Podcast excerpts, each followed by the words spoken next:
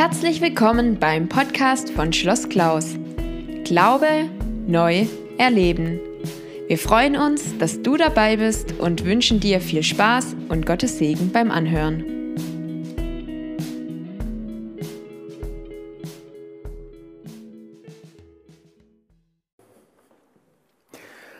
Herzlich willkommen, schön, dass ihr dabei seid. Wir freuen uns, wieder so viele begrüßen zu dürfen. Der letzte Abend mit dem Kurt, das war ja echt überwältigend. Auch ähm, das Echo von euch zu diesem Abend war überwältigend. Und deswegen haben wir uns gedacht, wir möchten gerne noch einen weiteren Abend haben.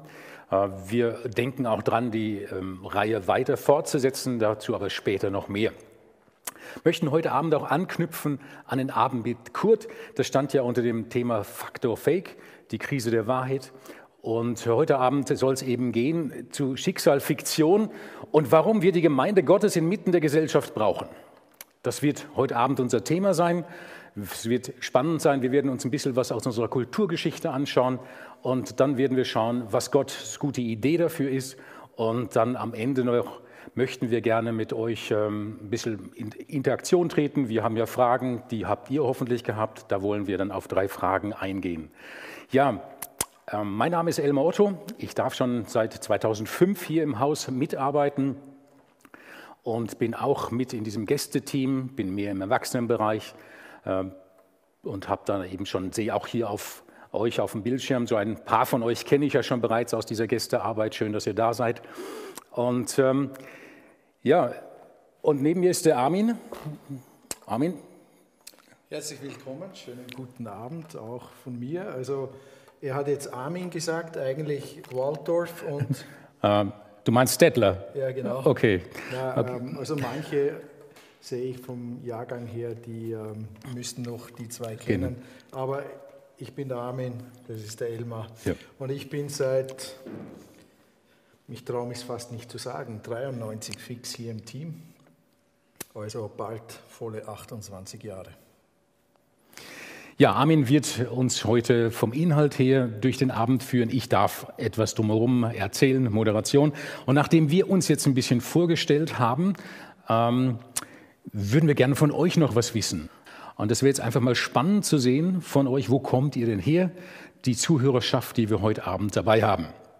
Und da sehen wir, dass ein Großteil hier die, der Österreicher aus Oberösterreich kommt daneben aber auch noch ein paar Niederösterreicher dabei sind und der Rest ganz gut verteilt über die anderen Bundesländer. Sie sind aus Deutschland? Jawohl, natürlich die südlichen Bundesländer sind wieder stark vertreten. Schön zu sehen. Aber auch Thüringen, Sachsen, Anhalt, Sachsen mit einem guten Prozentsatz. Vielleicht könnt ihr noch mal reinschreiben, sonst wo in Europa. Vielleicht in den Chat reinschreiben, woher ihr kommt. Bosnien? Ja, cool.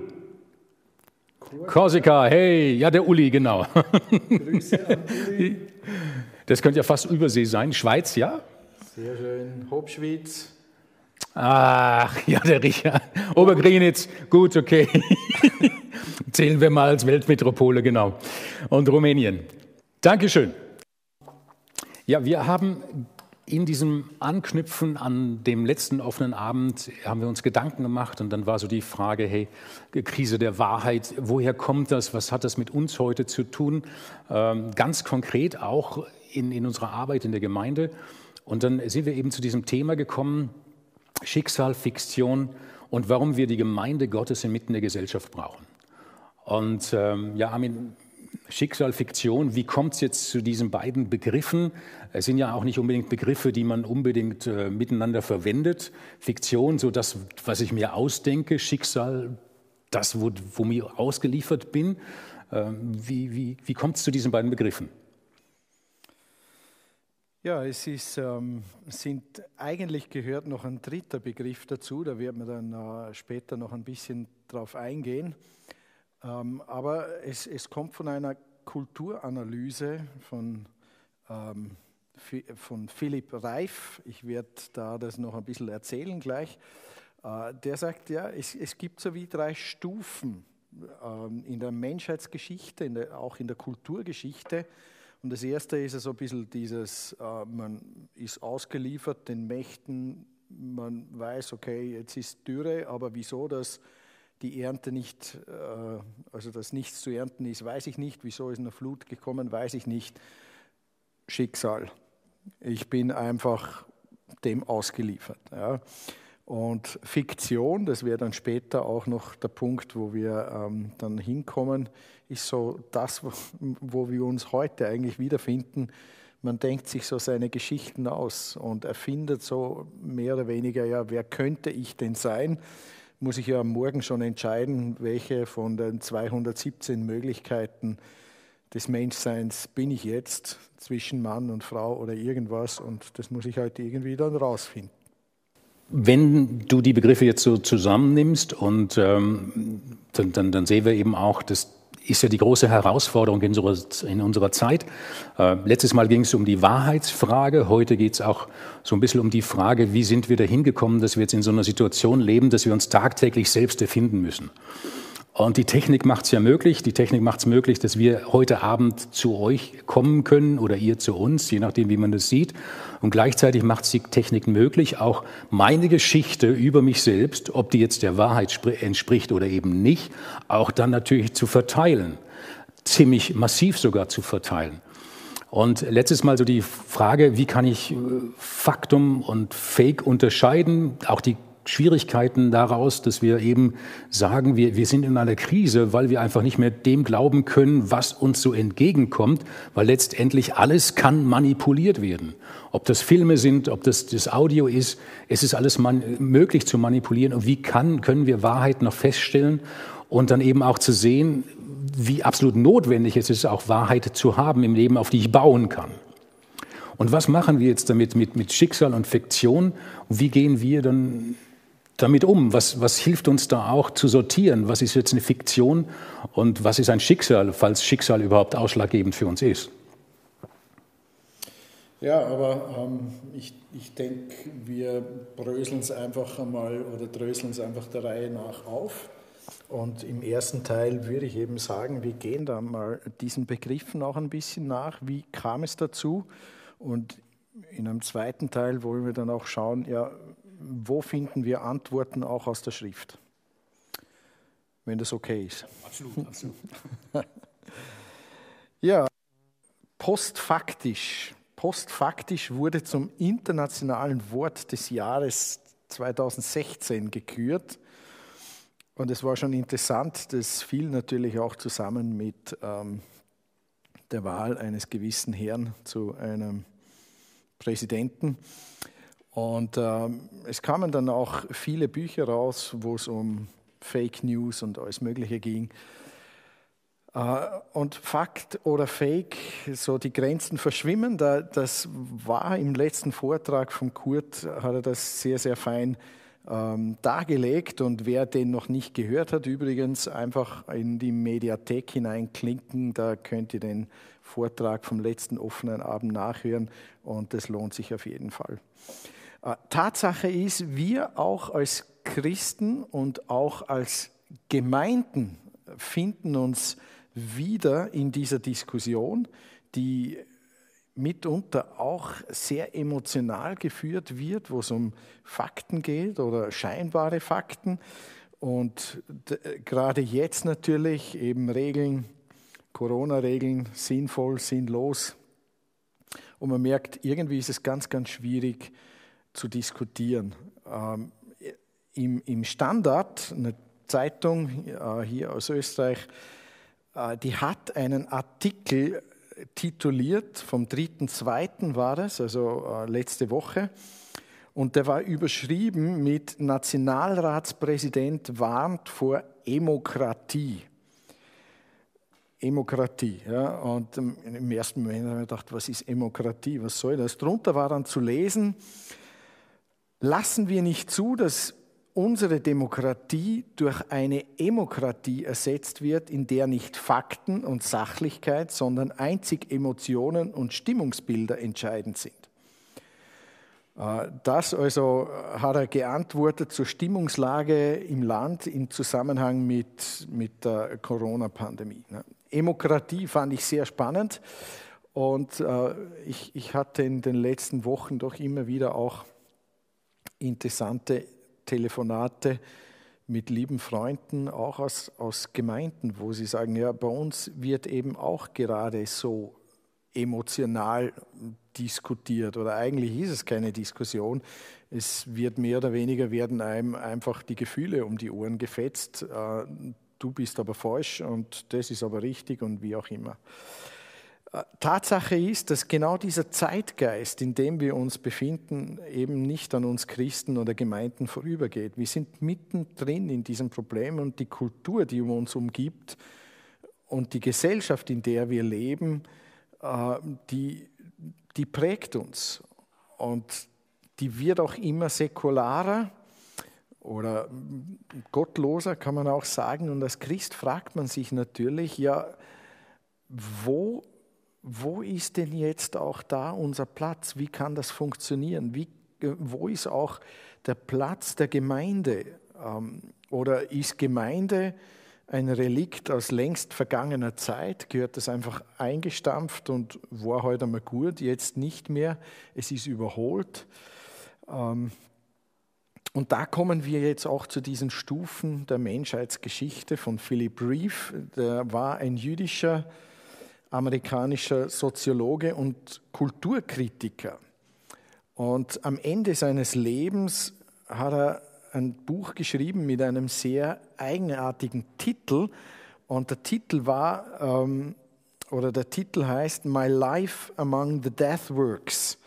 Oder wenn man es versucht irgendwie äh, zu übersetzen, müsste man vielleicht sagen, mein Leben äh, unter den Fruchtlosen, also da, wo, ja, wo, wo am Schluss alles abstirbt.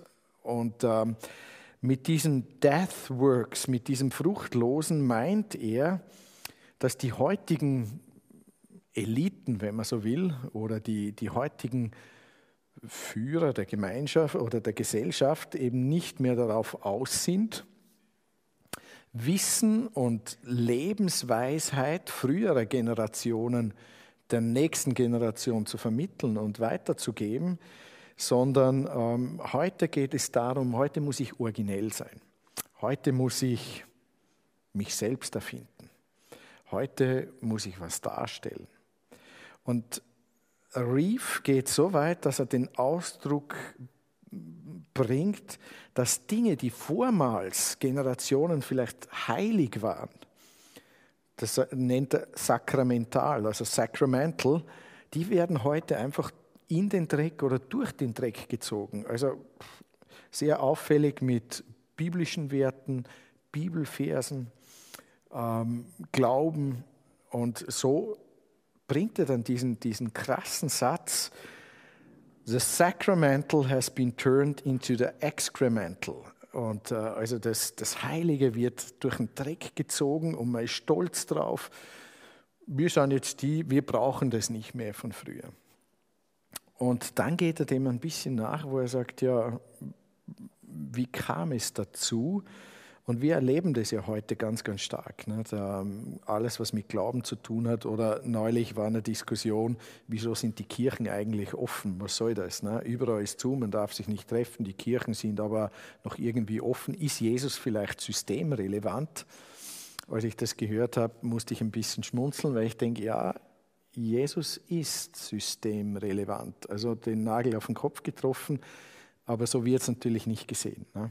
Ähm, also, die Kulturanalyse finde ich sehr messerscharf und es, er, er, nennt eben drei Stufen der Menschheitsgeschichte und die möchte ich jetzt äh, mit euch ein bisschen anschauen. Ähm, ich versuche hier jetzt noch meinen Bildschirm mit euch zu teilen. Ähm, und zwar muss ich euch was geben, dieses hier, ja, genau teilen. So, ihr könnt jetzt, ähm, wenn ihr nur noch den Bildschirm, ähm, also ihr müsstet jetzt eigentlich eine Folie eingeblendet haben. Und wenn ihr aber auch äh, uns hier vorne noch sehen wollt, ihr könnt rechts oben gibt es die Möglichkeit im Bildschirm äh, das anzuklicken, Ansicht, dass man beide Sachen nebeneinander sieht. Ähm, also Schicksal, Fiktion und ähm, warum braucht es die Gemeinde Gottes inmitten der Gesellschaft? Also die, die erste Stufe ist sozusagen die heidnische Ära. Menschen erleben sich, wie gesagt, ähm, ausgeliefert Urkräften der Natur und äh, man ist seinem Schicksal ausgeliefert. Man kann da eigentlich nichts machen. Man ist sich selbst überlassen. Die Eliten sind dann die Medizinmänner, die Zauberer, die irgendwie diese Mächte halt anscheinend im Griff haben oder versuchen sie im Griff zu haben oder in den Griff zu bekommen. Das Schlüsselwort wäre, wie gesagt, Schicksal. Ähm, auf Englisch nennt das Fate und ähm, wir könnten auch Fatalismus dazu sagen, es ist halt wie es ist. Ja. Äh, die, zweite, die, die, zweite Stufe, die zweite Ära, sagt, die, die hat begonnen mit Israel, mit dem Volk Israel äh, wo wir auch in der Tradition drinstehen, auch als Christen. Und die Menschen verstehen sich unter der Führung von, von einem souveränen Gott. Sie verstehen sich ähm, geleitet und geführt von, von diesem souveränen Gott, der ähm, die Geschicke und die Fäden der Welt in der Hand hält und auch sie lenkt. Und das Schlüsselwort hier wäre Glaube. Ähm, oder Vertrauen. Er nennt es dann eben Faith.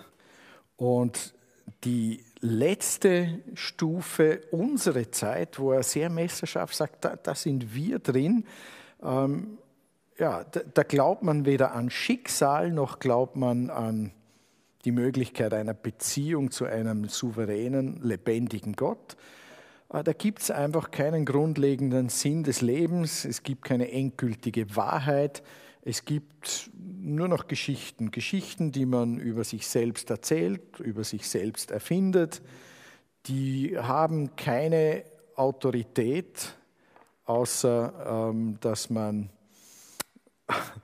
außer dass man äh, sich sie ausgesucht hat. Und das war es dann aber auch. Ja. Nichts ist verboten, alles ist scheinbar möglich.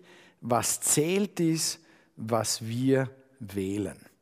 Das, das ist das, was zählt. Ja. Was ich wähle, das ist dann wichtig. Und das hat man ja oft auch ganz, ganz stark eben.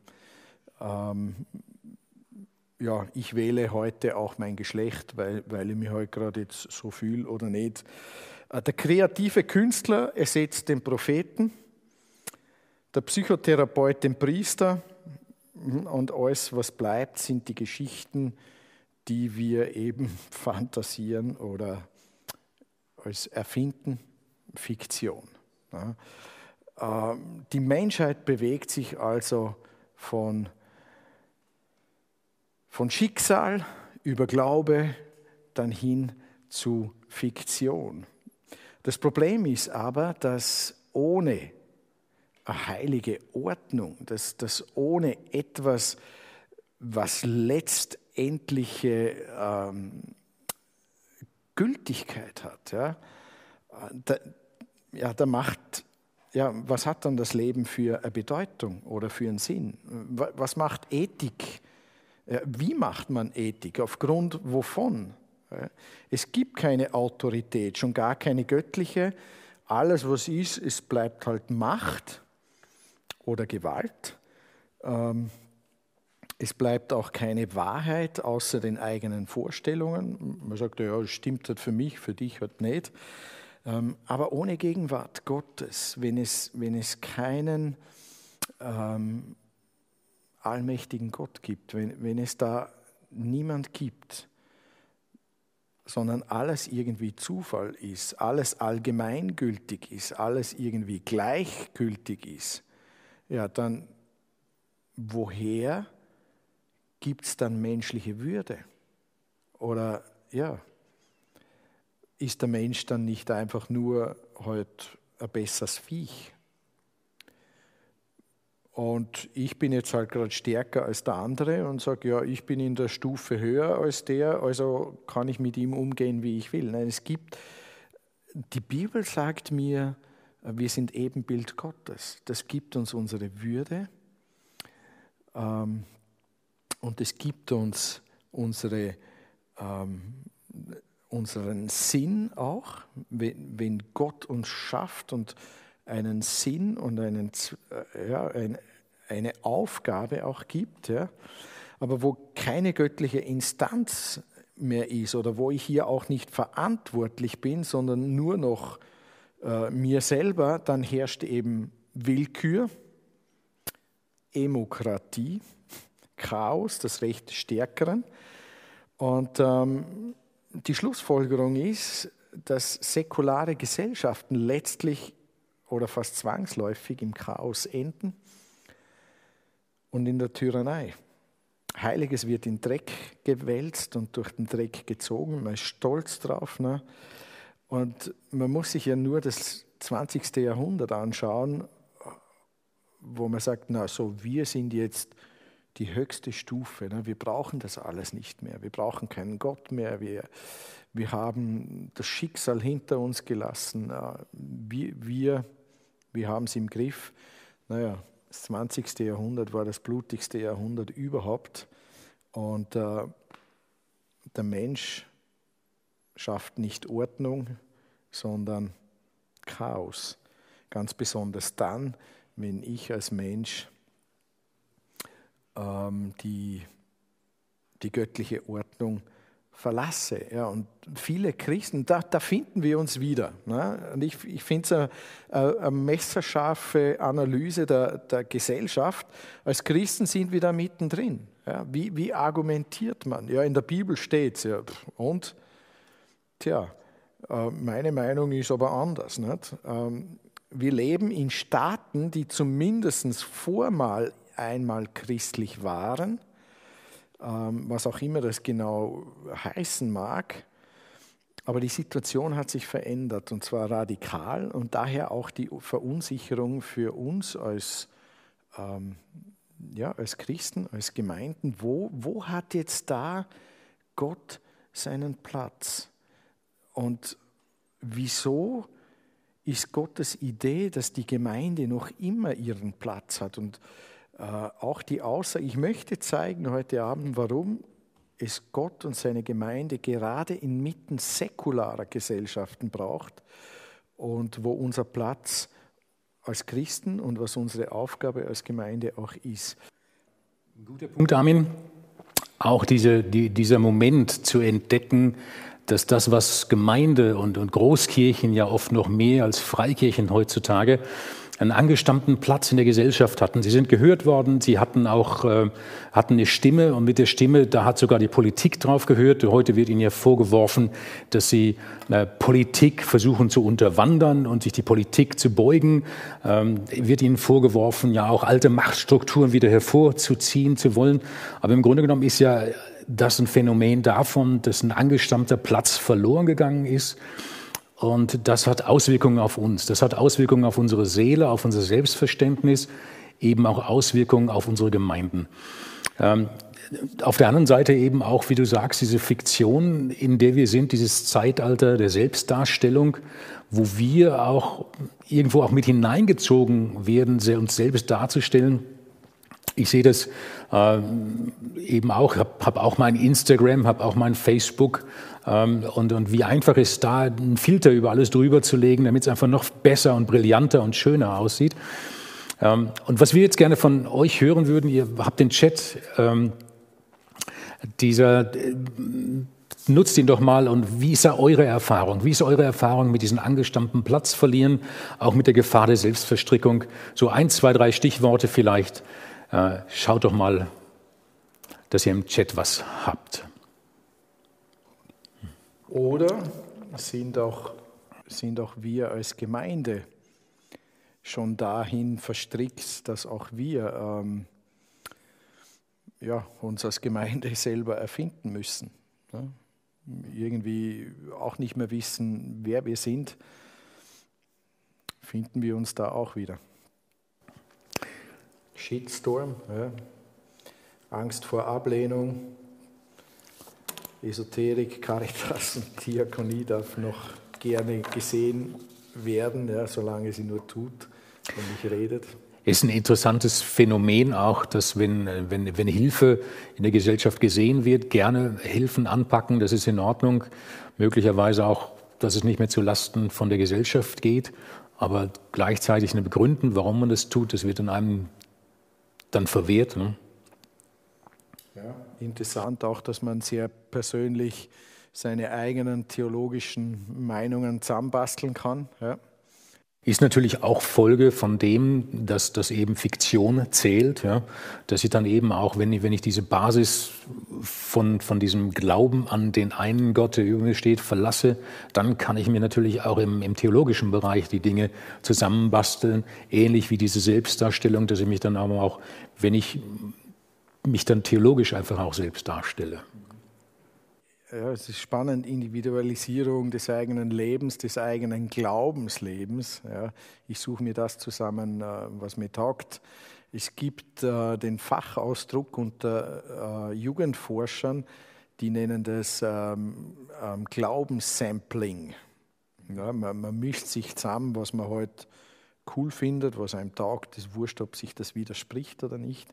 Das mixt man einfach ein bisschen zusammen. Ja ist auch diese, diese, diese Momente, das kam eben im Chat schon auf, ähm, über Gott reden kann man immer. Das ist gar kein Problem, aber sobald wir dann anfangen, von Jesus zu erzählen, von dem Heil, vom Kreuz zu erzählen, von dieser Botschaft eben dann, dann auch als Angebot zu präsentieren, dann wird es kritisch. Ja, danke für euer, euer äh, Mitteilen, für euer ähm, auch in den Chat hineinschreiben, diese, diese Dinge, die äh, ihr erkannt habt, die ihr gesehen habt.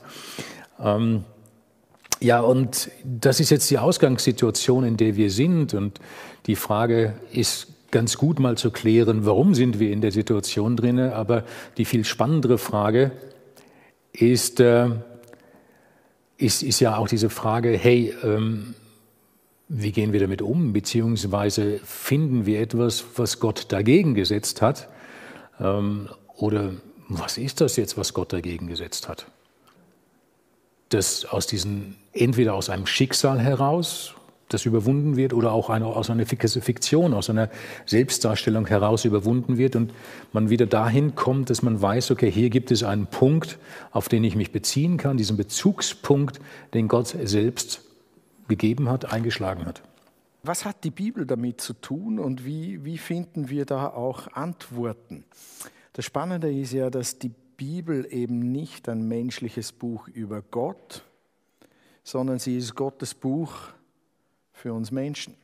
Die Bibel ist nicht ein menschliches Buch über Gott, das Menschen halt irgendwie zusammen erfunden haben, eben Fiktion, indem man dann Gott sagen muss, wie die Welt funktioniert und wie, sie, wie er sie zu erschaffen hat. Nein, es ist Gottes Buch für uns Menschen. Gott schafft eben aus Chaos Kosmos, aus Chaos Ordnung. So wird uns Gott vorgestellt. Äh, wir müssen ihm nicht sagen, wie er ist, aber er muss uns sagen, wer er ist und wer wir sind. Wie Ordnung in unser Leben, in unsere Beziehungen, wie Ordnung auch in unserer Gesellschaft als Ganzes geschaffen werden kann. Und wie gesagt, es ist leicht feststellbar, wie Menschen schaffen eher Chaos als Ordnung. Also von daher ist es auch wirklich einmal gut zu hören, wie geht es denn? Ja? Ähm, das letzte Drittel des Buches Exodus. Ähm, und, und ich möchte jetzt in diesem Abschnitt vielleicht ein bisschen einen unerwarteten äh, Weg nehmen vom, vom über Genesis und Exodus, und wir werden gleich noch sehen, warum, wo wir dann Antworten auch finden. Auf jeden Fall, im letzten Drittel des Buches Exodus wird uns davon berichtet, wie Israel Gott eine Wohnung schafft.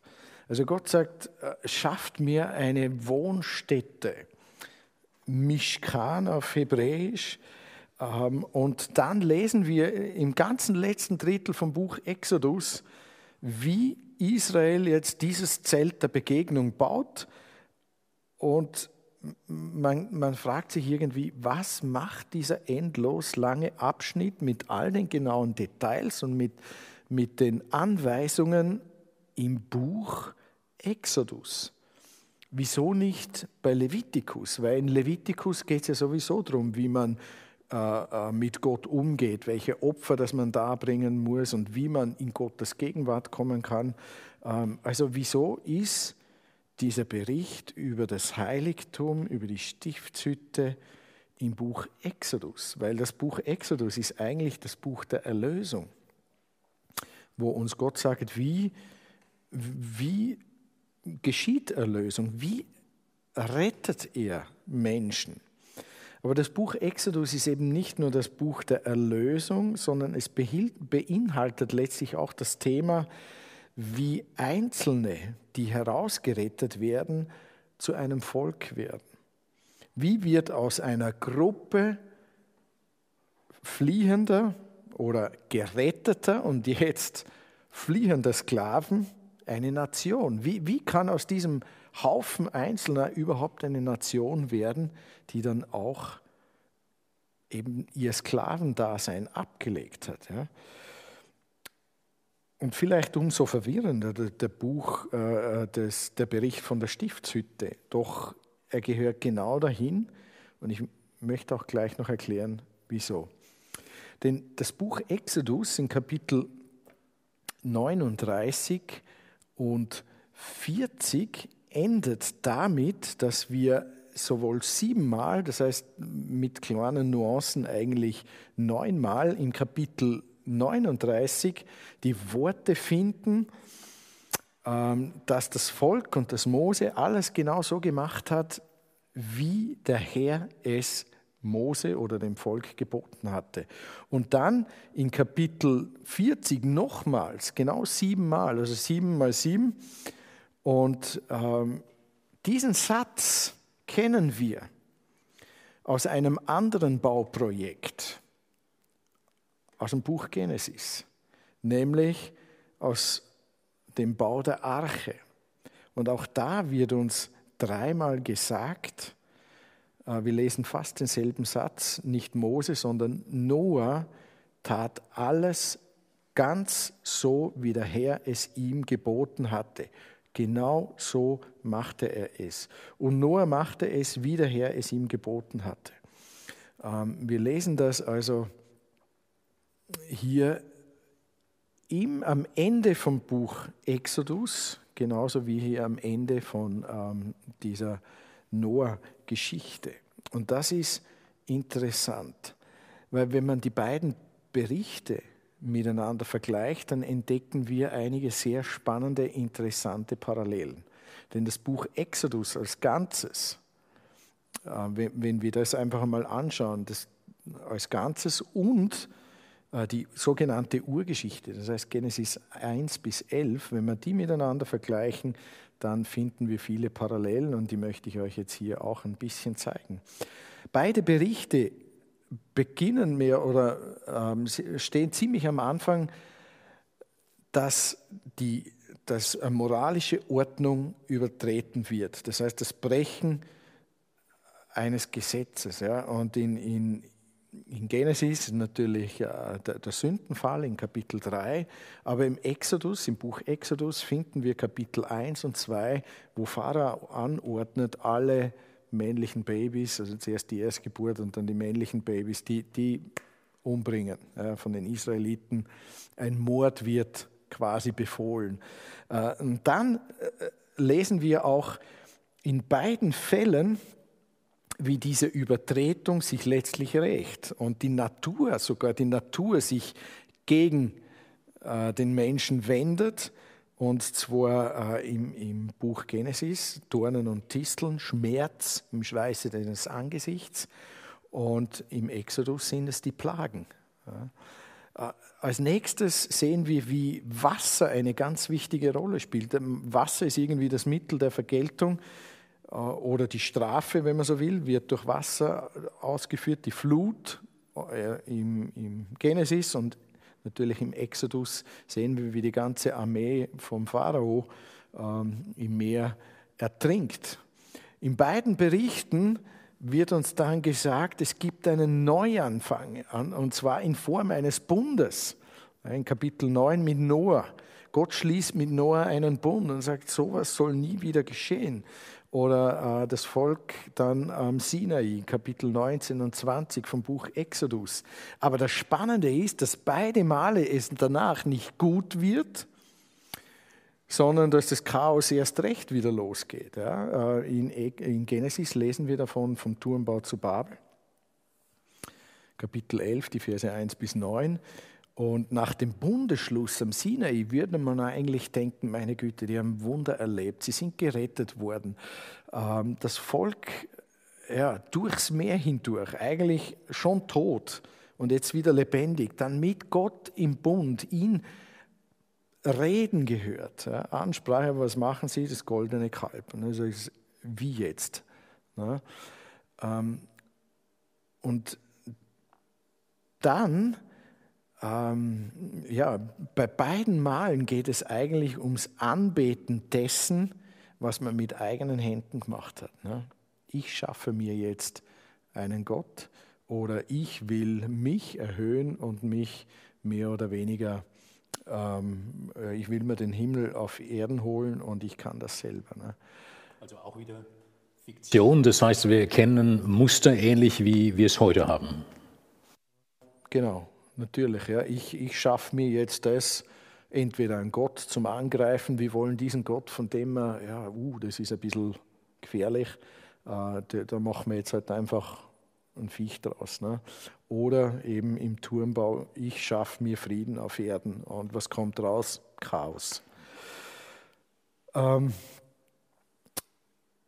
aber jeder Bericht sagt dann auch, und vor allem im Buch Exodus ist das spannend, dass Gott jetzt dem Menschen gebietet, eine physische Struktur nach seinen Angaben zu schaffen.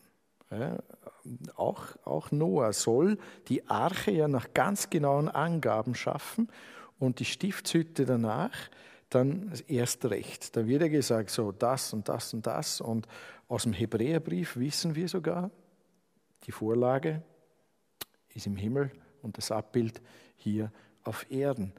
Und in beiden Berichten liegt die Betonung ganz stark auf Gehorsam. Genauso wie der Herr es geboten hatte. Und das Spannende ist natürlich der Unterschied, die Arche war temporär gedacht, die Stiftshütte eigentlich nicht. Natürlich ging sie dann über einen Tempel, der wurde auch wieder zerstört. Warum? Weil man wieder das verlassen hatte, was Gott geboten hatte. Ähm, das heißt, Gott schafft Ordnung, der Mensch Chaos. Ne? Ähm, da, kommt es nochmal ganz, ganz stark raus. Der Mensch schafft vor allem dann Chaos, wenn sich die Menschen nicht mehr an das halten, was Gott äh, was er von Gott her tun soll und schaffen soll. Da, wo es steht, genau wie der Herr es gebot, da ist plötzlich Segen, da funktioniert es, da ist Gemeinschaft, da ist Leben mit Gott. Ja.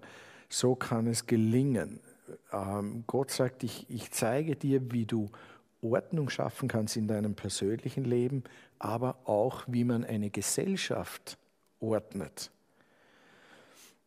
Und man kann sich jetzt natürlich fragen, ja, wieso ist das so? Wieso ist das so? Nun, der Punkt ist, dass die Bibel uns lehrt, dass das Chaos eben nicht da draußen ist, sondern das Chaos ist im Herzen. Mit anderen Worten, das Problem ist nicht draußen, sondern das Problem ist hier drin.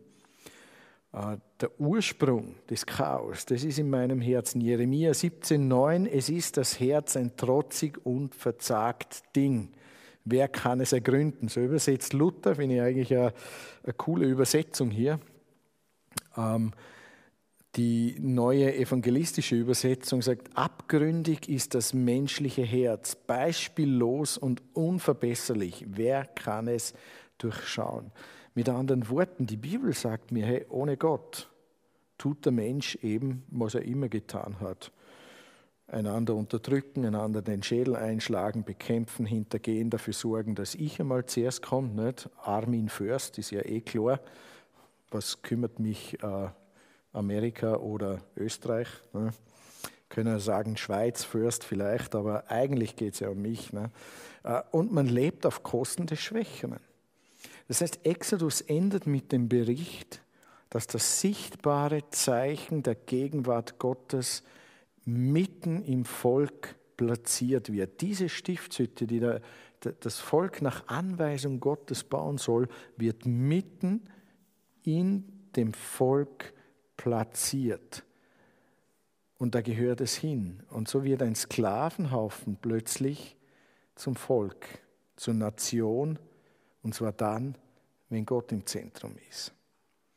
Und die Stiftshütte ist der ständige Hinweis auf Gott mitten in seinem Volk. Wenn ich aufstehe, dann sehe ich schon in der Früh, ach so, okay, Gottes Gegenwart ist da.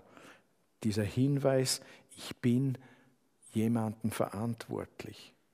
Die ständige Erinnerung daran, ich bin nicht der Nabel der Welt. Ja, vielleicht kannst du auch, wenn ihr zusammen gerade zuhört hier, sagst du mal zu deinem ähm, Nachbarn, der neben dir sitzt, übrigens, es gibt einen Gott, aber du bist es nicht. Mhm. Und der andere darf dann sagen, ja stimmt, aber du auch nicht. Ne? Ja, stimmt. Richtig. Wenn wir Menschen vergessen, Gott zu ehren, dann beginnen wir Menschen zu vergöttern. Und das führt in Tyrannei, das führt in Chaos, in Beliebigkeit. Also wie wird man vom Volk oder vom, vom Sklaven zum Volk? Wie, wie, wie, wie ist Gottes Antwort? Und letztlich sehen wir, dass Israel Gottes Antwort ist, wo er zeigt, hey, ich, ich, ich habe einen Rettungsplan. Ähm, ich, ich will zeigen, wie es geht, wenn man oder wie es ausschaut, wenn man mich als König hat, wenn man mich in die Mitte nimmt. Ja. Interessant ist, dass Pharao die Israeliten arm nennt, Volk. Und das ist auf Hebräisch einfach das, das Wort für Volk, arm. Aber eigentlich ist, steht es eher für naja, die, die sind halt eine Schicksalsgemeinschaft. Die sind halt zufällig jetzt alle da. Ja? Äh, die sind zufällig alle gerade Sklaven in Ägypten, also arm. Ähm, Israel ist aber nicht wirklich arm. Israel ist etwas anderes. Israel, und dafür wird ein anderer Ausdruck im, im klassischen Hebräisch gebraucht, nämlich Edda. Und wenn man, ähm, ihr könnt das ruhig mal auf Google eingeben, das ist nämlich interessant, wenn du Edda eingibst, also hebräisch-deutsch, äh, dann steht da Zeuge. Edda ist ein Zeuge. Ähm, es bedeutet, es, es kommt auch ähm, vom, vom Verb Jaat und das heißt sich treffen, sich versammeln. Es ist beides, Zeuge sein, aber sich treffen und versammeln. Und das wird im Hebräischen für Israel gebraucht, weil Israel ist eine Glaubensgemeinschaft und eine Zeugengemeinschaft. Sie bezeugen, da ist ein Gott, der ist mit uns einen Bund eingegangen. Da ist ein Gott, der sich uns zugewendet hat. Da ist ein Gott, der uns herausgerettet äh, hat der uns aber auch sagt, wer wir sind und wie Leben gelingen kann, wie aus Chaos Ordnung werden kann. Ähm, also sie sind eine Zeugen- und Glaubensgemeinschaft unter Gott, äh, unter Gott, der den Bund mit ihnen eingegangen ist und der im Bund mit dem Volk lebt, inmitten ihrem Zentrum als ständiger Hinweis auf seine Gegenwart äh, und die tragen sie buchstäblich mit sich. Ja, Gott in der Mitte als die große Möglichkeit des Menschen, sich nicht selbst verfallen zu sein, auch nicht auf der einen Seite im Schicksal ausgeliefert zu sein, auf der anderen Seite eben den Fiktionen zu verfallen. Äh, aber wie ist es heute? Ähm, Stiftshütte gibt es nicht mehr, ähm, Tempel ist auch zerstört worden, 70 nach Christus. Das heißt, die Mitte ist letztendlich auch zerbröselt, auch durch die Geschichte des Volkes hat das dahin geführt, dass es zerbröselt ist. Ähm, und, und wie ist das heute? Was, was, kann uns das helfen? Die Israeliten, die hatten die Stiftshütte mit Wolke und Feuersäule auf der Reise, später den Tempel, der groß in Jerusalem stand, alles weg. Außerdem war das für Israel gedacht. Und, und wie ist es mit uns? Was kann uns da helfen? Was ist unsere Mitte? Das Spannende für mich ist, als ich diese Dinge da auch entdeckt habe mit Zeugen und Glaubensgemeinschaft, hat es bei mir plötzlich Klick gemacht, denn Gottes Idee für die Rettung der Menschen hat sich nicht geändert. Ähm, die Gemeinde im Neuen Testament ist nichts anderes. Ähm, sie ist immer noch Gottes Wegweiser oder Hinweisschild, wenn man so will, für die Nationen, für die Menschen, dass es diesen Gott gibt und dass man anders leben kann dass der Mensch sich nicht selbst bestimmen muss, auch nicht sich selbst überlassen ist und dass der Mensch sich seine Würde nicht äh, irgendwie geben muss, sondern dass er sie zugesprochen bekommt. Die Gemeinde ist immer noch Gottes sichtbares Zeichen in dieser Welt auf ihn. Ähm, wir, wir sind immer noch eine Gemeinschaft, auch als Gemeinde und ganz besonders als Gemeinde, die in Gemeinschaft und im Bund mit Gott lebt. Ähm, und so, und so sagt Jesus ja in der Apostelgeschichte ganz klar, ihr sollt meine Zeugen sein. Jeder. Ich schicke euch als Gemeinschaft von Zeugen raus. Ihr habt was gesehen und ihr bezeugt das gemeinsam. Ihr habt euch zusammengeschlossen als eine Glaubensgemeinschaft.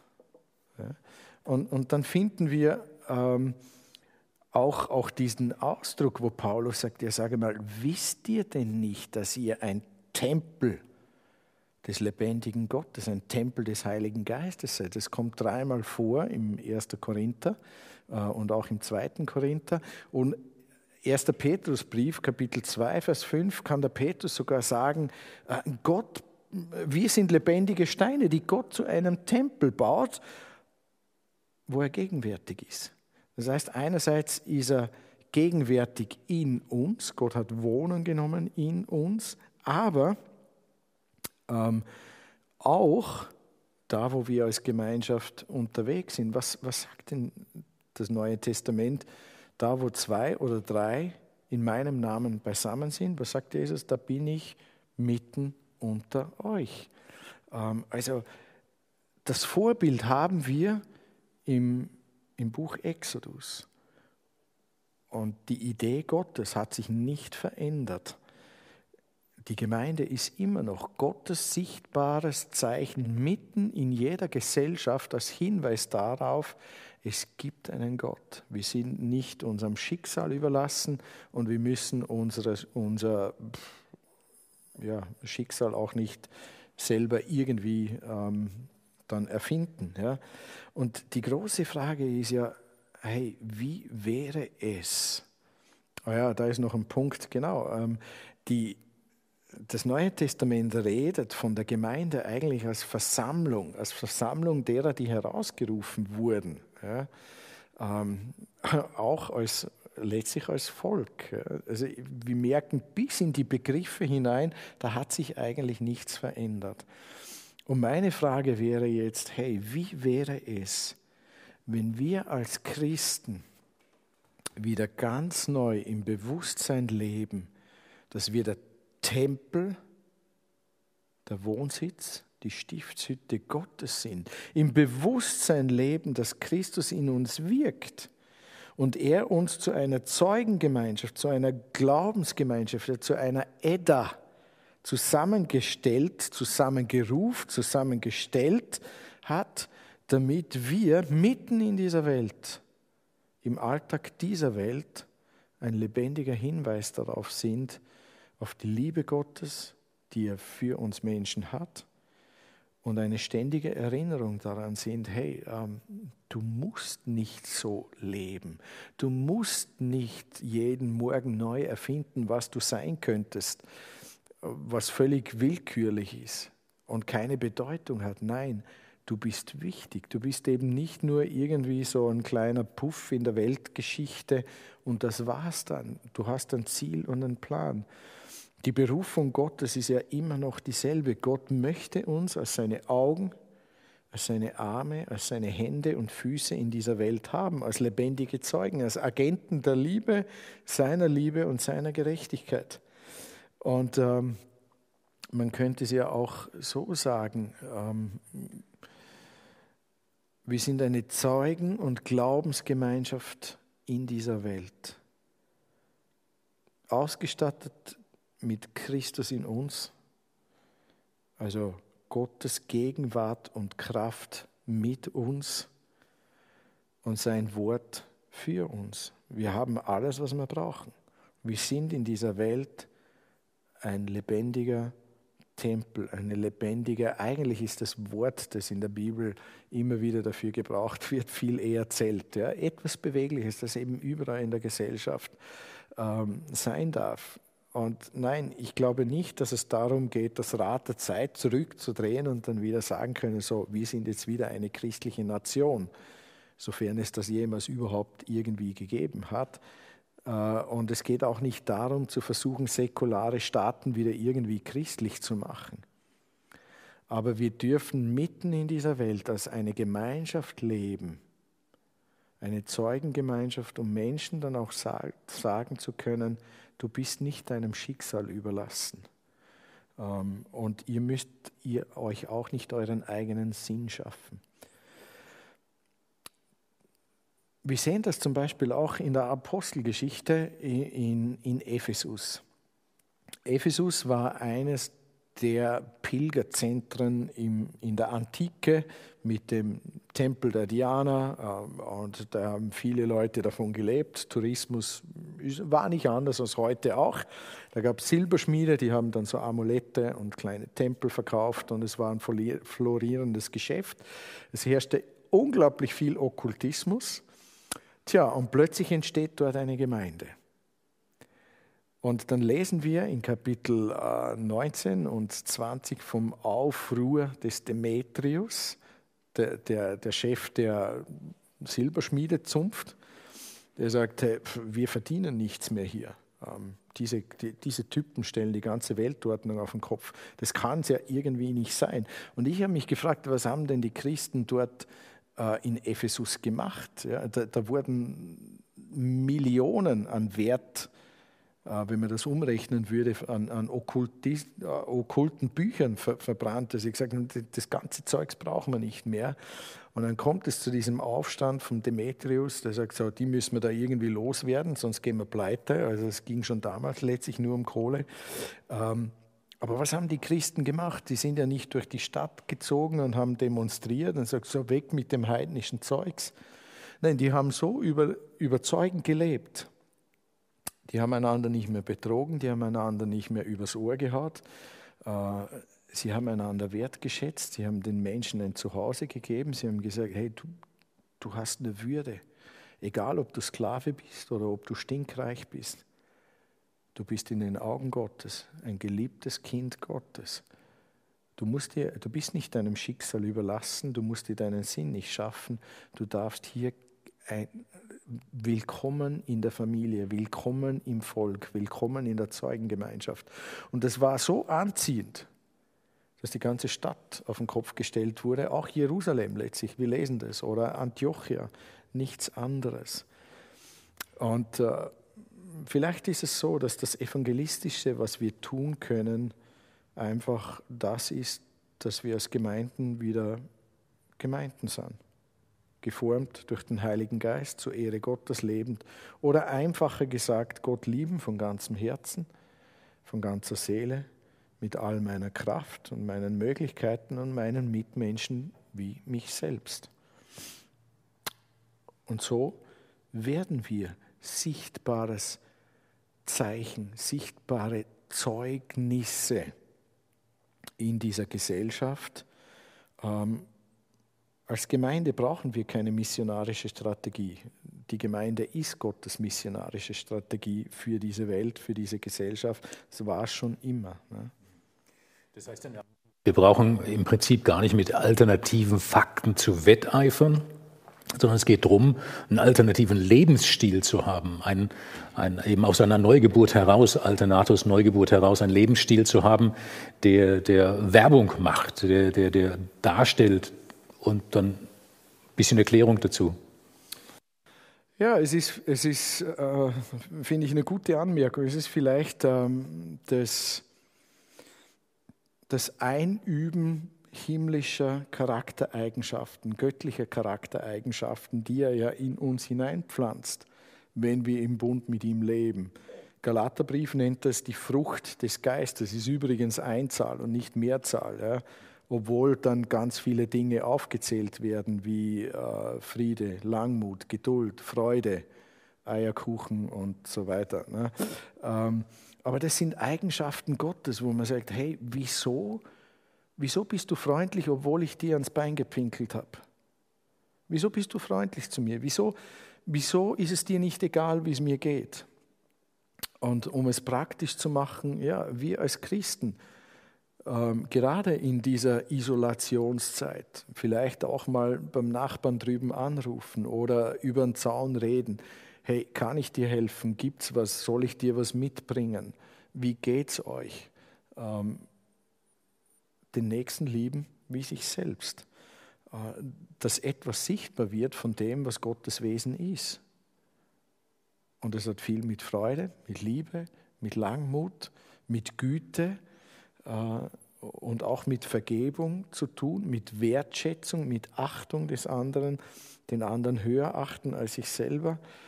Ähm, wir dürfen uns von Gottes Liebe und seiner Gegenwart prägen lassen. Und wenn wir das tun, dann wird das automatisch eine Gegenkultur. Weil wenn ich weiß, dass ich absolut geliebt bin, dann ist es ja letztlich auch wurscht, wenn ich in dieser Welt einmal zu kurz komme. Wenn ich nicht an vorderster Front bin. Wenn ich weiß, dass der, mein Vater im Himmel, der Schöpfer dieser Welt, sagt, geliebtes Kind, geliebter Sohn, geliebte Tochter, ähm, ich habe dich nicht vergessen, ich habe dich nicht übersehen. Und ob du jetzt in dieser Welt zu kurz kommst und äh, halt keinen Ferrari fährst, sondern nur äh, ein Skoda, äh, ist auch schon ein cooles Auto, aber ihr wisst schon, was ich meine, dann spielt das keine Rolle. Weil ich weiß, ich bin in Gottes Hand gut aufgehoben. Was macht das für einen Unterschied? In dieser Gesellschaft, die wetteifert damit, selber immer gut dastehen zu müssen. Ich muss nicht so leben. Was für ein Segen. Wir sind in Gottes Hand, wir werden an seiner Hand zum Ziel geführt, dorthin, wo wir als Menschen ja wirklich auch hingehören, nämlich in seine ungetrübte Gegenwart, die jetzt noch nicht ungetrübt ist. Und ich glaube, so etwas spricht dann auch Bände. Christus in uns, Gottes Gegenwart und Kraft mit uns und sein Wort für uns. Und ich glaube, das ist das, was es braucht und das ist Gottes Plan, war schon immer. Auch für eine Kultur, die in der Fiktion gelandet ist, wo alles nur irgendwas ist, gerade da. Und da geht es nicht darum, die Gemeinden irgendwie neu zu erfinden, sondern einfach Gottes Liebe auszuleben, das, was wir sind. Und dann entsteht eine Gegenkultur, so wie in Jerusalem, so wie in Antiochia in der Apostelgeschichte 11 nachzulesen und 13, ähm, oder in Ephesus oder bei dir zu Hause im kleinen Kaff, wo du wohnst, oder in der Großstadt. Gottes Hinweisschilder auf ihn. Und das dürfen wir sein. Und ich glaube, das ist auch äh, Gottes Idee mit dem Platz der Gemeinde. Sie gehört mitten in die Gesellschaft. Wohin denn sonst? Leider kapseln wir uns oft extremst ab. Ne? Und das halte ich eines der großen Probleme. Alles geschieht hinter Kirchenmauern. Ne? Uh, ne? Es gehört eigentlich raus, auf die Straßen, an die Hecken und Zäunen. Hinweisschilder Gottes in dieser Welt, in dieser Gesellschaft. auch ein Stück weit Kompass sein, ausgerichtet sein, eben Christus in uns. Das ist ja auch das, was, was, was uns hier im Haus schon so oft durchgetragen hat, letztendlich der Kern auch dieses Vorleben, da gibt es einen Halt, da gibt es eine Mitte, eben diese ungetrübte Gegenwart Gottes erleben und weiterreichen, damit man eben auch persönlich nicht solchen Fiktionen verfällt, sich drinnen versteckt. Danke, Armin, für das Hineinführen, auch dieses Mal aufzeigen, warum wir jetzt eigentlich gelandet sind, wo wir gelandet sind, äh, womit das zu tun hat. Danke dafür, ähm, dass du auch uns aufgezeigt hast, was eben Gottes Gegenströmung ähm, da ist, sein, sein, sein Gegenpunkt, den er setzt, sein Kontrapunkt die, zu dieser Entwicklung, auch dahin dann auch wieder ausgerichtet zu sein auf das, was uns einfach als Mensch ausmacht, als Gemeinde ausmacht, als Christen ausmacht, eben in dieser Welt. Wünsche ich gute Nacht, Gottes Segen, bis wir uns dann mal wieder hören, sehen oder im Chat wahrnehmen.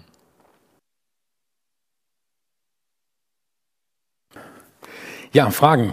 Wir haben die Slido-Auswertung und wir machen es jetzt einfach beinhart, wie wir es angekündigt haben. Die ersten drei das heißt, die mit den drei meisten Wertungen. Ähm, da möchten wir darauf eingehen. Die anderen Fragen, die helfen uns so ein bisschen auch rauszufinden, wo stecken denn noch Fragen drin, was interessiert euch noch. Ähm, das könnte durchaus auch sein, dass wir in den nächsten offenen Abenden auch darauf eine Antwort geben. Armin, was ist die erste Frage und ja. was sagst du dazu? Ist es wirklich gelebte Solidarität, sich ins Private zurückzuziehen? Und wo gehen wir als Gemeinde Risiken ein für Menschen, die einsam, krank und am Kämpfen sind? Ähm, spannende Frage. Ähm, ich möchte da aber auch vielleicht ein, ein bisschen zurückfragen, weil auch wenn man die, die weiter unten Fragen anschaut, die, die gepostet wurden, ähm, einfach nur einen Gottesdienst wieder feiern zu können und Lobpreis zu haben oder sich als Gemeinde zu treffen, bedeutet ja nicht automatisch, dass man ähm, in der Gesellschaft präsent ist. Ähm, das sind zwei ganz unterschiedliche Dinge.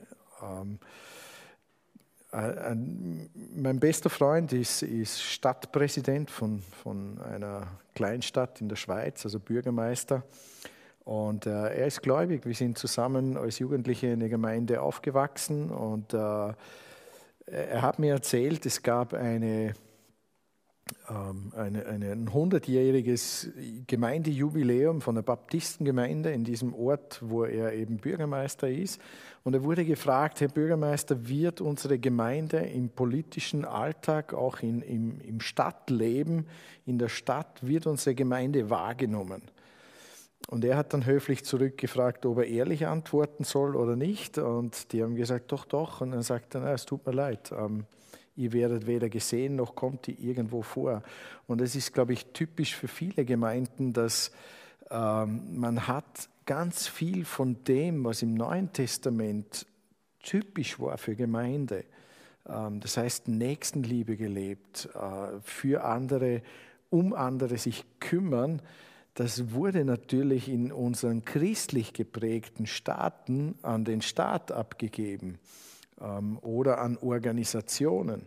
Und als Gemeinden haben wir es verlernt, auch ein Stück weit wieder ähm, da zu sein und, und lebendig vor Ort einfach auch ähm, präsent zu sein. Das heißt, ähm, heute ganz konkret in, in, der, in der Gesellschaft aktiv sein, das könnte für uns als Gemeinde heißen, wo sind die Nöte in unserem Umfeld von Menschen und was, wie können wir da helfen? Gibt es viele Alleinerziehende und niemand kümmert sich um die? Äh, wie können wir als Gemeinde hier der Not Abhilfe schaffen? Was wird wirklich gebraucht? Ähm, hat unser, unser Dorf oder unsere Kleinstadt, unsere Region ein riesen Drogenproblem? Ähm, können wir als Gemeinde äh, den Süchtigen helfen? Können wir für sie da sein? Oder gibt es andere Punkte, wo wir als Gemeinde konkret helfen können? Und jetzt, glaube ich, wäre es auch ein, ein guter Punkt, ähm, einfach auch als Einzelner äh, aus einer Gemeinde mich eben um meine Nachbarn zu kümmern, mich um meine Mitmenschen zu kümmern, äh, für sie da zu sein, auch zu fragen, wo gibt es Ältere, kann ich ihnen Gutes tun. Übrigens wurde in der Geschichte immer wieder, und das ist ganz, ganz spannend, waren es die Christen, die ähm, bei Seuchen, bei Katastrophen, oft auch auf Kosten ihres eigenen Lebens den Menschen geholfen haben. Und das haben wir halt natürlich auch ein Stück weit verlernt, wenn man sagt, ja, man kann ja nicht das Risiko eingehen und selber krank werden. Nun, ähm, natürlich eine spannende Frage.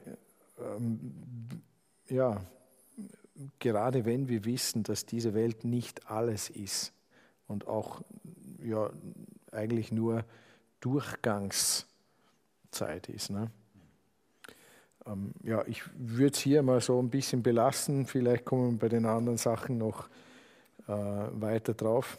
Ja, es ist, ist spannend. Ähm wenn man sich anschaut, es gibt ja, gibt ja auch ein Buch, leider vergriffen, das kann man leider noch antiquarisch bekommen, die Geschichte der Barmherzigkeit, wo eben auch aufgezeigt wird, was von Christen her möglich gemacht worden ist, was letztendlich auch für uns heute dann in der Gesellschaft selbstverständlich ist ist natürlich auch immer die Frage zwischen dem, was möglich ist und was in meiner persönlichen Situation möglich ist. Und äh, wenn wir sagen, wir müssen alle raus zu den Kranken, wir müssen alle was tun, dann landen wir ja auch wieder in einer Gesetzlichkeit. Aber eben auch bewusst die Anfrage, auch bewusst die Anfrage, auch durch die Geschichte der Barmherzigkeit, was ist mir denn doch möglich? Ja? Ähm, und äh, der können wir uns jetzt nicht entziehen, das müssen wir auch aushalten. Ja? Es ist, es ist, ja auch ganz, ganz spannend, dass enorm viele im Gesundheitswesen oder äh, in der Pflege, das sind Christen. Und die leben da auch ihr Christsein ganz praktisch an vorderster Front. Ähm, bis dahin, wo man weiß, in Bergamo, wo es ganz schlimm war, äh, während der ersten Lockdown-Zeit, dass ein Priester, der hat sich angesteckt, weil er zu den Sterbenden hingegangen ist und sich nicht hat abhalten lassen. Ähm, ja, diese Dinge gibt es immer noch, aber ich glaube dann auch, ähm, andere Dinge wie, wie äh, Hausaufgabenhilfe, ähm, mal auf Kinder aufpassen, weil die, die Nachbarn heillos überfordert sind, weil sie gerade Online-Schooling und Homeoffice und fünf Kinder daheim irgendwie managen müssen, zum sagen, hey, ich koche für euch oder ich, ich mache das und mir das. Einfach als Christ wach sein und in der Gesellschaft sagen, so, ähm, wo, wo kann ich Gottes Liebe im Alltag leben. Und da wird es wieder zum Zeugnis. Und ich glaube, da wird es dann auch praktisch. Ja.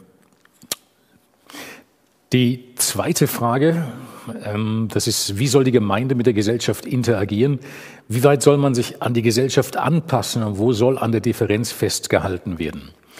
Ähm, das ist diese, diese Spannung, die ähm, letztendlich bleibt, äh, wo man sagen muss, auf der einen Seite müssen wir in einer Art und Weise reden, in einer Art und Weise uns verständlich machen, wie die Gesellschaft es auch verstehen kann. Gott hat ja von Anfang an, das ist ja auch sein Wesen, sich offenbart in einer Art und Weise, die, die verstanden werden konnte. Verstehen heißt nicht nur eine Sprache sprechen, die verstehen, verstanden werden kann, sondern eben auch Bilder verwenden, Worte verwenden, eben auch einen Slang verwenden. All diese Dinge, die dazugehören, ähm, die, wo man eben in einer Kultur verstanden wird. Und das, das müssen wir tun. Und das kann auch bedeuten, eben verstehen, äh, in der Gestik äh, eben auf Menschen zuzugehen, Menschen einzuladen, auch in unserer Liturgie, in unseren Traditionen Dinge zu verwenden, die Menschen verstehen können. Ähm, und dass man das eben verständlich macht, was wir da tun. Dass wir von uns von den Inhalten auf keinen Fall anpassen dürfen, das ist dann eben dieser andere Spannungspunkt. Von der Art und Weise, wie ich rede, da muss ich sehr anpassungsfähig sein.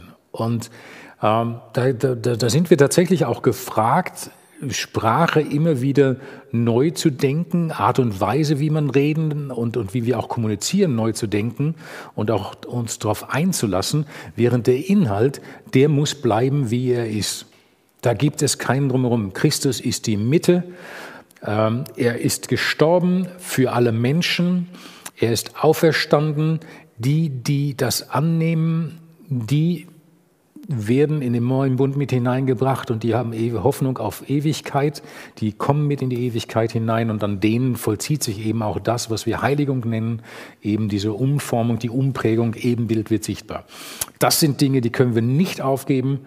Das ist etwas, wo wir, das wir auch verteidigen müssen.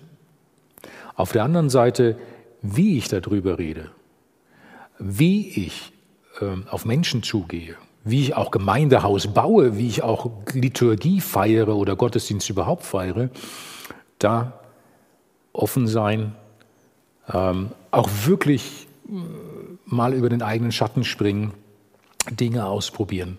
Wie gesagt, Inhalt muss bleiben, Form muss sich verändern.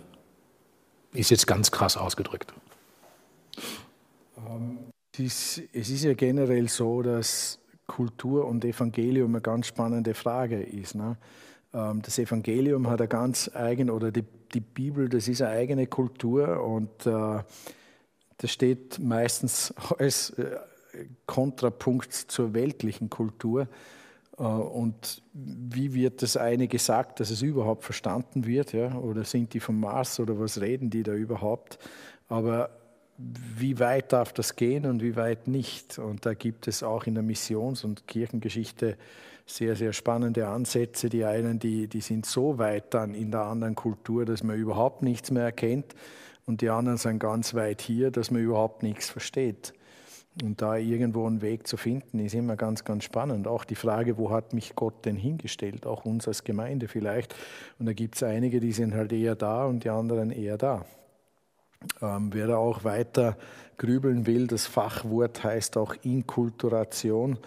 Ähm, und das ist, das ist immer ganz, ganz auch. Äh, ich bin, ich bin sehr dankbar um die über 20 Jahre Konfirmandenarbeit, die ich hier im Haus machen durfte, weil die Konfis, die kommen mit einer Kultur und die sagen dir dann auch, ob das, was sie da hören, dir, äh, ihnen gefällt oder nicht. Ähm, und natürlich ist mein Anspruch hier, ich will Ihnen das Evangelium so präsentieren, dass Sie es verstehen. Ähm, aber das Evangelium fordert mich als Persönlichkeit immer auch heraus, ähm, meinen Standpunkt zu verändern und zu verlassen, dass sich was verändern kann. Und ich durfte sehr, sehr viel lernen. Das, das hat mir eigentlich ganz, ganz gut getan, ja, zu sehen, wie kann das dann auch im Einzelnen da irgendwo funktionieren. Die nächste Frage, die wir haben, das ist, können Gemeinden, Personen einen unterschiedlichen Auftrag haben, sich unter oder gegen die Staatsordnung zu stellen, Beispiel Singen im Godi, Hauskreistreffen und so weiter. Ähm, ich wäre da sehr vorsichtig mit, dem, mit der Formulierung Auftrag. Ähm, wir haben die Freiheit im Glauben, ähm, die Dinge für gelöst und gebunden zu erklären. Das ist das, was, was Jesus sagte, was er den Jüngern mitgibt und sagt, hey, ähm, ihr habt den Schlüssel bekommen, zu lösen und zu binden. Das ist auch eine Verantwortlichkeit, die Jesus den Jüngern überträgt, wo er sagte, ihr seid jetzt nicht einfach nur noch Diener, ihr seid nicht einfach nur Sklaven, ihr seid nicht nur einfach Lehrlinge, sondern ihr seid jetzt so weit, dass ihr gereift seid, dass ihr verstanden habt, worum es geht. Und in diesem Reife, in diesem Verstandenwerden, da habt ihr natürlich auch Verantwortung. Und ihr könnt gerne als Gemeinschaft beschließen, gewisse Dinge, die eben nicht diese Kernaussagen des Evangeliums sind. Da haben wir keine Verfügung drüber. Aber in der Ausführung, in dem, was wir tun, was wir nicht tun, könnten es auch Vereinsstatut nennen. Ja? Wo, wo Jesus auch ganz klar sagt, hey, ihr, ihr seht eure Situation und ihr könnt euch Dinge als Vereinsstatut geben, ihr könnt euch Dinge als Verhaltensmaßregeln geben und das ist in Ordnung. Und ihr könnt auch Dinge wieder auflösen von diesen Verhaltensmaßregeln. Ist auch in Ordnung. Und das ist die Verantwortung, die Gemeinden haben, die, die auch Hauskreise haben, zu sehen, wie möchten wir uns verhalten in der jetzigen Situation. Ähm, und da, da ist sehr viel Freiheit. Ähm, man muss sich dann wirklich überlegen, was macht uns als Gemeinschaft aus, was ist unser Kern, wo ist die Freiheit, die wir haben und auch eben das, wo man auch wieder sagt, nehmen wir einfach mal auch die jetzige Situation. Die einen sagen, auf alle Fälle müssen alle zu Hause bleiben, damit wir die Krise schnell überwinden. Und eine totale Angst davor haben, sich anzustecken, eine totale Angst davor zu haben, krank zu werden. Und sage ich, hey, wo ist dein Glaube? Auf der anderen Seite aber alles zu ignorieren und zu sagen, ist alles nur hausgemacht, ist alles nur, nur orchestriert und es stimmt ja gar nicht, sage ich, hey, Moment mal, so geht es aber auch nicht. Ich, ich ähm, ja, und dann eben zu sehen, hey, wie sieht das für uns aus in unserer Situation, was wollen wir machen? Und da ist eben auch die Freiheit, dass man gemeinsam entscheidet, äh, was ist unser Kernpunkt, auf den wir uns immer wieder berufen wollen, wo wir auch gar nicht drüber streiten wollen und wo ist in Verhaltensmaßnahmen, Regeln, wo wir jetzt einfach gemeinsam was beschließen oder aber eben auch sagen, okay, du darfst es anders handhaben wie ich, äh, aber in der Mitte da treffen wir uns immer wieder und sind Geschwister. Ja, ich, ich denke auch, ähm, wir haben leider oft auch als Gemeinden so fixe Vorstellungen, wie Gemeinde zu funktionieren hat, weil wir es nur so kennen. Und ähm, gerade in der ersten Zeit, und ich denke auch, wenn, wenn demnächst wieder ein bisschen Lockerungen kommen und sich, man sich halt mit fünf Leuten treffen darf oder mit zehn, wieso machen wir es dann nicht? Wieso pochen wir darauf, wir müssen diese Kirche oder das, der, äh, das Gemeindehaus füllen? Weil nur so findet Kirche statt. Wo steht denn das geschrieben? Und ich denke mir oft, äh, ja, wieso nicht halt, jetzt sind wir halt äh, zu dritt und das ist erlaubt. Ja, wieso machen wir es dann nicht? Wieso feiern wir nicht gemeinsam? Äh, und, und nützen die Nischen aus, die wir haben und die möglich sind. Äh, nur weil wir denken, okay, ein Gottesdienst ist erst ein Gottesdienst, äh, wenn die Orgel spielt und irgendeiner im Talar da steht oder sonst irgendwas, egal von welchem Hintergrund ich komme. Ähm, und ja, da fröhlich einfach auch die Möglichkeiten nützen. Ich fand das sehr spannend. Es kam in den Nachrichten während dem ersten Lockdown, da hat ein anglikanischer Priester ähm, in England ähm, hat er gesagt, okay, die Leute dürfen jetzt nicht in die Kirche, aber draußen durfte man sich noch treffen mit viel Abstand. Also hat er so ein Wägelchen gemacht und hat da seine, seine so eine Aktivbox draufgeknallt mit, äh, äh mit Akku und ging einfach an die Straßen und Hecken und hat Leute eingeladen, Gottesdienst zu feiern. Ganz schlicht. Äh, ein Gebet, ein Wort aus der Bibel, ein Segen. Manchmal konnte man noch ein Lied singen und die Leute sind einfach in einem riesen Bogen rundherum auf dem Platz gestanden. Und das fand ich genial. Er hat Wege gesucht, wie kommt das, wie, wie, wie können wir Gemeinschaft leben, was irgendwie möglich ist, und wie, wie kommt das Wort an den, an den Mann und an die Frau. Und ich glaube, hier eben jetzt auch wieder hellhörig zu sein, okay, ich darf mich mit einem oder mit zwei treffen, ja, dann mache ich es. Denn Jesus hat gesagt, wo zwei oder drei in meinem Namen beisammen sind, da findet Gottesdienst statt, da bin ich da. Übrigens, Gottesdienst ja sowieso, ist ja die große Frage, was genau ist das? Im Neuen Testament ist es ein hingegebenes Leben, 24-7 oder äh, wie es Jakobus nennt, äh, den Witwen und Waisen dienen. Das ist Gottesdienst. Aha, okay. Ähm, also das wäre ganz, ganz spannend, da einfach nochmal sich auch vom, vom Geist Gottes führen zu lassen. Sagen so, gib mir Weisheit.